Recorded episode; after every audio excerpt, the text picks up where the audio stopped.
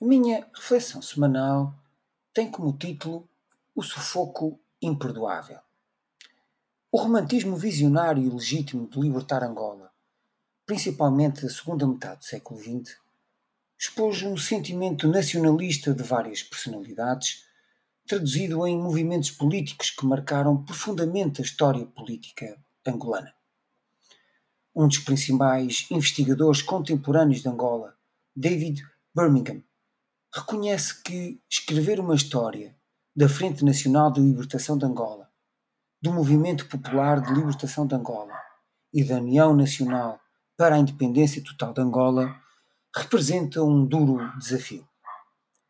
A Revolução dos Escravos em 75 em Portugal, que se traduziu bilateralmente na autodeterminação do povo angolano, possibilitou a oportunidade para a concórdia necessária entre os três movimentos independentistas: FNLA, MPLA e UNITA. Todavia, as rivalidades políticas não facilitaram esse entendimento e o resvalo para uma guerra civil violenta e sangrenta caracterizou o período onde os apoios internacionais se dividiram muito na lógica do taticismo proveniente da Guerra Fria. O conflito armado durou 27 anos, com alguns períodos de paz.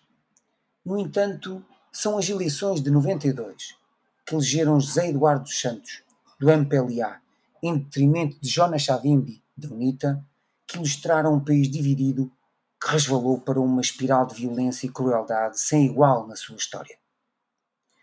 Este novo período provocou não somente o agudizar da centralização, mas sobretudo, a personalização do poder do presidente José Eduardo Santos, imbuída numa onda organizada de racismo popular contra as etnicidades tidas como não apoiantes do governo.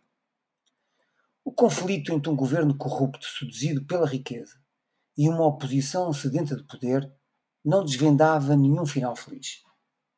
A morte de Jonas Savimbi em 2002 colocou um ponto final na última das guerras angolanas.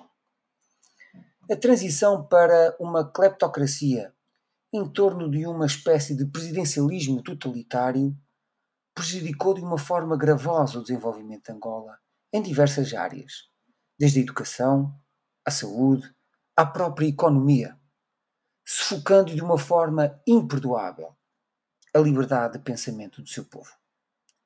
Os tempos do presente são um pouco mais favoráveis, mas o mundo não se muda em dois dias. A todos os ouvintes da Voz do Marão, o resto de uma boa semana.